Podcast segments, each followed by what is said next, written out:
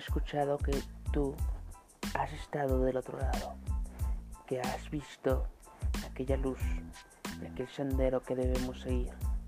Me gustaría que, que me guiarais hacia este camino. Ah, lamento decirte que me has confundido. Yo no conozco la luz ni el camino. Yo solo soy un sembrador.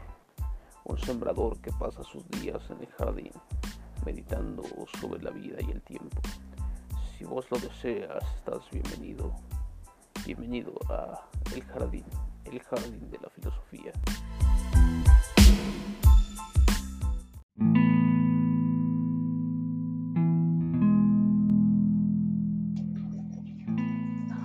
Hola, bienvenido nuevamente a otro episodio de El Jardín de la Filosofía.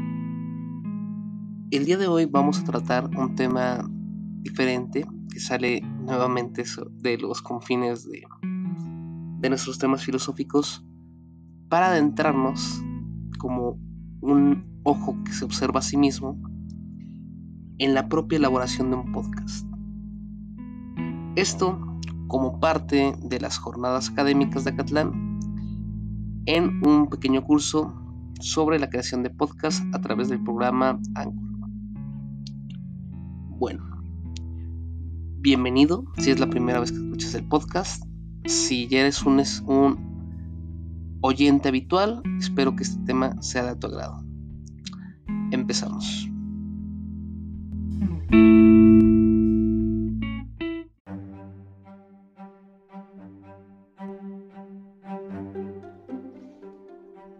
Un buen día nos despertamos y nos percatamos que la educación había cambiado. Nuestra aula, nuestras ventanas, nuestro pizarrón y esa sensación al colocar el plumón en él había desaparecido. Debido a la emergencia sanitaria dada por la COVID-19, nos vimos en la necesidad de quedarnos aislados en nuestras casas nuestra aula, nuestro salón, nuestro pizarrón fueron cambiados por píxeles en una pantalla. Y ese contacto, ese vínculo que teníamos con nuestros alumnos día con día, vimos cómo se fue mermando por la distancia que generaba la comunicación digital. Sin embargo, mientras más fueron pasando los meses esta distancia se fue solventando de alguna u otra forma. Muchos de nosotros aprendimos a utilizar aplicaciones para tener una comunicación sincrónica con nuestros estudiantes, como puede ser Zoom o como puede ser Meet. También encontramos cómo usar foros, cómo subir documentos y cómo entablar comunicación a través de chats con nuestros estudiantes. Sin embargo, por cada avance que teníamos y tenemos en nuestra educación a distancia, nuevos retos se van despertando. Lo que era novedoso o lo que era innovador hace unos meses, ahora es monótono. Debemos encontrar la manera, debemos encontrar la forma de que la educación llegue por otros canales, por otras vías a nuestros estudiantes. Uno de estos elementos o una de estas formas es el podcast, como lo vimos en la sesión número uno. Esto porque permite otro contacto con el estudiante. Por ejemplo, la mayoría de los que están escuchando esto en el momento que lo estén haciendo, no lo están haciendo sentados a una computadora. Quizá lo estás escuchando mientras estás en la caminadora, lavando los trastes, o quizá simplemente mientras haces sus labores cotidianas. Este nuevo acercamiento o esta nueva forma de tener un contacto con la escuela abre posibilidades que otrora no hubieran sido posibles. Pero ¿cómo llevarlo a cabo? ¿Cómo lograr o cómo facilitar que el instrumento del podcast sea útil para las clases y no solamente un distractor o una actividad lúdica sin sentido y sin, sin fondo. De esto trata el curso. Como vimos en la primera sesión, hay antecedentes de la educación a distancia y cómo tenemos que ir innovando. También hablamos sobre las virtudes de esta modalidad y cómo podemos utilizar los distintos tipos de aprendizaje para ella. Ahora, ¿cómo llevarla a cabo? Porque si bien es cierto que el podcast puede ser una gran herramienta para dar un acercamiento nuevo a los temas, también es cierto que mal aplicado puede generar más distancia y menos captación de información de lo que lo haría una, una clase tradicional o una clase sincrónica a través de plataforma, que es lo que actualmente consideramos normal. Para poder entender cuál es este proceso y cómo se lleva a cabo, tenemos que hacerlo a través de los tres elementos que ya son usuales en la educación y que tú de alguna forma u otra has manejado. Me refiero a la preproducción, la producción y la postproducción, en este caso particular, de un podcast. Así que vamos a hacerlo uno por uno.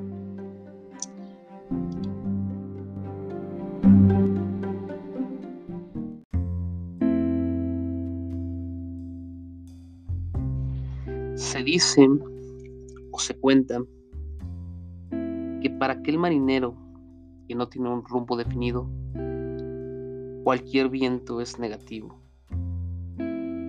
Esto es porque si no tenemos un objetivo y no tenemos una meta planteada, no importa qué instrumento o qué herramienta utilicemos, no vamos a tener un buen resultado.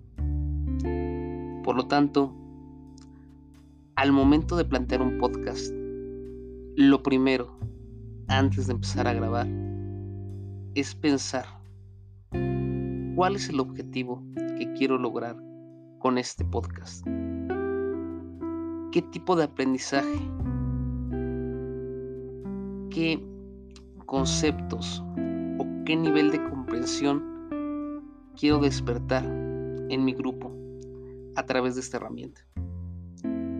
Esto va a definir en gran medida el rumbo que va a tomar tu podcast. Puede ser que solamente estés tomando el podcast como un elemento de tu clase de reforzamiento para afianzar los temas que ya habían sido vistos previamente. O también puede ser que en lugar de dejarles una lectura, utilices el podcast para darle información previa a la clase y la puedan desarrollar durante esa clase. La finalidad y los objetivos tú los vas a definir. Sin embargo, es importante que los tengas claros al momento de llevar a cabo el podcast. ¿Qué es lo que quiero lograr? qué es lo que pretendo y cómo lo voy a evaluar. Cómo voy a tener constancia o evidencia de que efectivamente escucharon el podcast. Porque puede ser que te hayas dedicado horas o quizás hasta un día en la elaboración de un gran podcast. Pero si no cuentas con herramientas de evaluación, nada te garantiza que en realidad tus estudiantes van a escucharlo.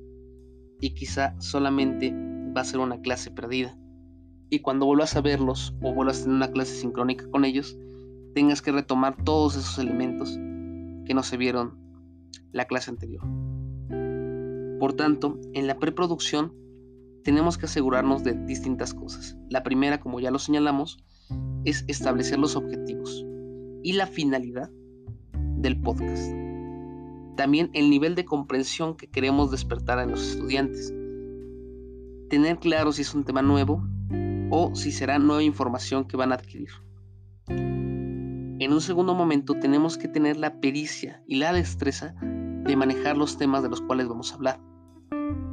Si no tenemos idea del tema en cuestión, lo más prudente, lo más racional es investigar el tema para evitar solamente estar llenando el espacio con palabras huecas. Pero bueno, somos profesores de la UNAM, esto no ocurre. Y por último, ya que tenemos una estrategia o un plan de acción y tenemos los contenidos para poderlo llevar a cabo, lo siguiente que tenemos que hacer es un plan o un, guion de qué es lo que vamos a decir y qué es lo que vamos a, mencionar durante nuestro podcast. Es importante que durante el mismo no mantengamos una monotonía, que tengamos un buen manejo de la voz y también que demos un pequeño espacio a la improvisación, porque si no puede sonar un poco monótono, un poco repetitivo, como una lectura, una cátedra, una cátedra mal hecha y grabada. Entonces tenemos que mostrarle al alumno de cierta manera o al estudiante que tenemos otro tipo de comunicación más amena y más directa con él y no necesariamente la frialdad de un texto Esto va a facilitar un poco las cosas. Por último, ya que tenemos el guion y más o menos tenemos un poco de libertad de cómo lo vamos a modificar o cambiar en el transcurso del mismo, tenemos que señalar estrategias de cómo evaluar y registrar como evidencia el podcast. Puede ser desde que abras un foro para que tus estudiantes comenten el tema visto o que dentro del mismo podcast des instrucciones para realizar alguna actividad, algún mapa mental, algún mapa sinóptico, algún comentario, algún ensayo, algún resumen o alguna otra actividad. O también puede ser que al inicio de tu próxima clase y lo tomes para participación, se comenten los temas vistos. Lo importante aquí es que el estudiante sepa que el podcast no es un añadido a tu clase, sino que si vas a dedicar tiempo de clase para el podcast, ellos sepan que ese tiempo va a ser evaluado y también va a ser parte integral de la clase y no nada más un anexo. En resumen, al momento de plantear la creación de un podcast, tenemos que tener en claro cuál es el objetivo, cuál es el tema que vamos a dar, cuál es el nivel de comprensión que se está esperando trazar una ruta de acción a través de un guion, el cual tenga una estructura flexible para que no suene tan monótono.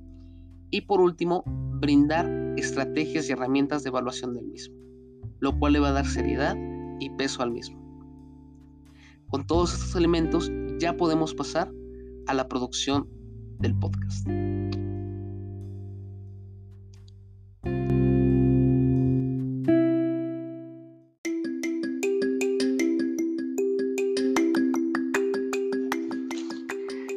tenemos la preproducción y tenemos trazada la ruta de acción para generar nuestro podcast, es importante o es necesario ver qué herramienta vamos a utilizar para grabarlo.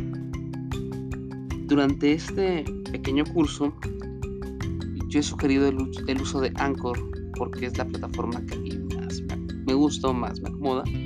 Sin embargo, ustedes pueden utilizar alguna otra plataforma ya sea que lo graben todo directamente en una máquina y posteriormente le incluyan la música, le incluyan los efectos y demás, o que utilicen alguna otra aplicación que a ustedes les guste más o se les facilite, se les facilite su uso. La ventaja que tiene Anchor es que está disponible para, para celular, entonces la movilidad es prácticamente directa y para modificarlo o para poder hacer los cambios se puede hacer directamente desde, el celular o se puede llevar a cabo en el monitor, en una computadora. También Anchor tiene una gran cantidad de música con derechos libres de autor. Como ustedes sabrán, por el uso de sistemas de citación, sea APA, sea Chicago o el, o el que ustedes utilicen, los derechos de autor es una parte fundamental e importante de toda creación. Muchas veces queremos utilizar en un podcast una canción o algún sonido porque nos gusta, pero posteriormente nos es eliminado, nos es borrado o nos es bajado de, la plataforma por que no teníamos los derechos de utilizar dicha melodía o dicha canción. Esto ocurre más, para ser sincero, en, Facebook, como ustedes ya sabrán. Tienen un buen sistema de vigilancia respecto a los derechos de autor y normalmente bajan periódicamente contenido que incumple esta norma. En los, en los podcasts es un poco más libre y más en el ámbito educativo porque tenemos poco auditorio y podríamos darnos ciertas libertades para utilizar melodías, utilizar tonos que no necesariamente cumplirían con esta norma, aunque lo idóneo y lo ideal es utilizar melodías que estén diseñadas o estén hechas para compartir con el gran público sin este tipo de complicaciones. Anchor tiene una gran variedad, como lo vamos a ver en la próxima sesión, de melodías y de tonos dependiendo el tipo de emoción o el tipo de sensación que quieres despertar al momento de escuchar el podcast. Tú puedes elegirlo, ya sea que quieras generar misterio al generar una narrativa de intriga dentro de tu propia clase, como otra estrategia adicional como es este los como cómo denominarlo los ambientes lúdicos de aprendizaje basados en metáforas o que quieras llevar a cabo un proceso de relajación previo a la clase por medio de ejercicios de respiración o de otra naturaleza que te permitan que el estudiante esté en el estado idóneo de ánimo para poder tomar tu clase. Ya tomando en cuenta el tipo de melodías que puedes encontrar en la plataforma y tienes tu script, lo importante o lo necesario aquí es practicar. Como sabemos, es muy diferente la cantidad de información o de datos que puede obtener un estudiante al ver nuestro rostro o al ver los ademanes de nuestras manos que solamente al escuchar nuestra voz. Por tanto, es necesario practicar continuamente para perfeccionar nuestra dicción y nuestras capacidades al llevar a cabo un podcast. He de ser sincero que todavía sigo practicando esto, mi, mi voz todavía no es la idónea, pero poco a poco lo vamos mejorando, lo vamos haciendo para cada Hay cuatro elementos a considerar dentro de la voz que hay que practicar y hay que medir a lo largo de hacerlo. Un podcast, bueno, en realidad cualquier tipo de discurso, pero enfocándonos ahorita en el podcast, los cuatro elementos son el tono, la duración, la intensidad y vamos a ir analizando cada uno de ellos. El tono se refiere a si nuestro nuestra voz es aguda o es grave. Ya sea que sea muy delgada o sea muy gruesa. Esto lo podemos practicar, hay videos en internet que les pueden ayudar o expertos en el tema que lo pueden llevar a cabo. Lo importante es que al momento de llevar a cabo nuestra grabación, llevemos a cabo cambios de tonalidad en la voz para evitar un tono monótono y repetitivo que canse al oyente al no encontrar cambios ni modulaciones en la voz. Entonces, para evitar ese tipo de sensación, lo que tenemos que hacer es modular. Tenemos que subir y bajar la voz continuamente para mantener a la audiencia atenta. Lo recomendable. Los tonos graves tienen que acentuar aquella información más importante. Es decir, cada vez que tú vayas a terminar con un dato o algún, algún factor relevante para tu clase, es importante que lo aterrices en grave. Por ejemplo, si vas a decir, y de esta forma podemos ver cómo los procesos terminan en una relación entrópica, acentuarlo en grave va a darle mucho más potencia a tu discurso. Que si dijéramos como podemos ver, los procesos van a terminar en una relación entrópica. Se pierde un poco el sentido, entonces es muy importante terminar el discurso en grave. El otro elemento de la voz que tenemos que tener modulado es la intensidad. Aquí no tenemos tanto problema porque estamos siendo grabados. Cuando tenemos una clase presencial es mucho más importante. Lo que tenemos que revisar al momento de ver nuestras grabaciones es que nuestra voz se escuche claramente. Hay que evitar el ruido del exterior al momento de estar grabando o al momento de estar llevando a cabo el podcast para evitar distracciones. Mientras menos ruido haya en el exterior, la intensidad que tú proyectes va a ser suficiente. También, si vas a manejar música de fondo, procura que tu voz surja o esté por, por encima de esta música de fondo, para que lo relevante sea el mensaje que estás transmitiendo. La duración o velocidad se refiere a el ritmo que llevas durante tu presentación. Si llevas un ritmo demasiado lento, demasiado pausado, puedes llegar a aburrir a tus oyentes. Y por el contrario, si utilizas un tono un poco más rápido, de hecho más rápido de lo que tú pudieras mencionar, puedes llegar a estresar a las personas. Lo que dije. Si tú llevas un tono demasiado rápido, puedes estresar a las personas y tampoco es lo que buscamos. Entonces, ¿qué es lo recomendable? Lo recomendable es utilizar un tono un poco arriba de lo normal, es decir, un poquito más rápido, para que el audito, digo, el público pueda seguirte tu discurso y le parezca atrayente o motivante. Lo último que tenemos que revisar, ya que tenemos el tono, la intensidad y la velocidad, tenemos que revisar que nuestra caja de resonancia, es decir, nuestra, nuestra pronunciación y nuestra expresión sea clara. Aquí hay bastantes ejercicios que tú puedes ir revisando en internet para poderte ayudar. Pero al momento de estar grabando el podcast, revisa que no existan palabras que no se entiendan o frases que queden incompletas o inconexas. Esto con el objetivo de tener todos los elementos preparados y listos para que se entienda tu discurso. Con esto en mente y con una buena explicación del tema, vas a poder llevar a cabo tu producción.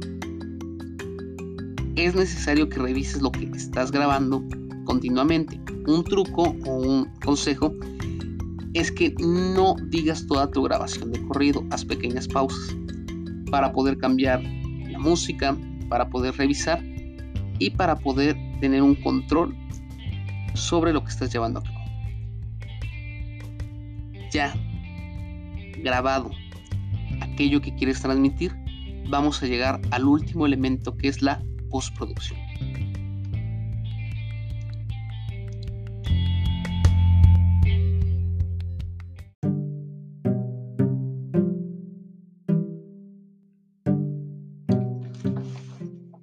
Por último, llegamos a la fase de postproducción. Aquí tienes que revisar que todos los alimentos estén cohesionados, que se entienda el mensaje que vas a dar y también que la música que escogiste sea de tu agrado y que no haya una disonancia entre uno y otro de los apartados auditivos que estás uniendo. Como vamos a ver el día de mañana, es importante que cada uno de los apartados tenga un nombre determinado para no confundirlos. También en la postproducción es importante revisar que el podcast se pueda escuchar y esté bien montado en la plataforma. De lo contrario, al momento que tú lo subas a tu plataforma y esperes que los estudiantes lleven a cabo los procesos deseados, no lo van a poder llevar a cabo y vas a tener bastantes complicaciones. Entonces, al igual que todo material didáctico utilizado, lo recomendable es probarlo antes de implementarlo. Ya cuando tienes el material listo, es necesario que lo subas a tu plataforma o lo mandes por correo a tus estudiantes o la forma que tú te comuniques con ellos y que les brindes herramientas para poder saber qué es lo que van a hacer y ser claro con ellas. Explicarles que necesitan escuchar el podcast. Si tú lo consideras, también señala que es necesario que escuchen todo el podcast y de antemano señálales cuáles son las actividades que quieres que realicen con él. Si quieres que solamente lo escuchen, lo cual no es recomendable porque no abre un control de quién lo escucha y quién no lo escucha. O si en la clase siguiente les vas a hacer preguntas sobre el material, si existe algún tipo de cuestionario, algún tipo de mapa o algún tipo de actividad complementaria que vas a llevar a cabo. Esto con el objetivo que el estudiante desde antes de escuchar el podcast tenga más o menos delimitado y delineado para qué le va a servir y qué es lo que se espera que él realice. Con estos elementos cuestionados podríamos tener en sentido estricto nuestro podcast. ¿Suena bien? ¿Suena interesante? Quizá. No, no sé qué te esté pareciendo a ti el curso, espero que te esté agradando. Pero aquí la pregunta que la mayoría de ustedes están haciendo es, bueno, suena interesante, suena padre, pero ¿cómo lo puedo llevar a cabo? El curso era para aprender a utilizar Anchor y hasta el momento no se me ha brindado la información para utilizar la aplicación. Para poder utilizar la aplicación o el programa, lo vamos a desarrollar la próxima sesión. Si gustas te puedes adelantar. Recuerda que el curso es al ritmo del estudiante y ver la siguiente sesión de una vez. Para esta sesión lo último que se va a solicitar es que en el foro comunitario de todos los estudiantes señales qué tema te gustaría trabajar en un podcast y cuáles serían las herramientas, no que las desarrolles en sí, pero que señales cuáles serían las herramientas que utilizarías para dar seguimiento y evaluación al podcast escuchado. Te agradezco mucho el que hayas escuchado este podcast el día de hoy y espero que tengas un excelente día. Hasta luego.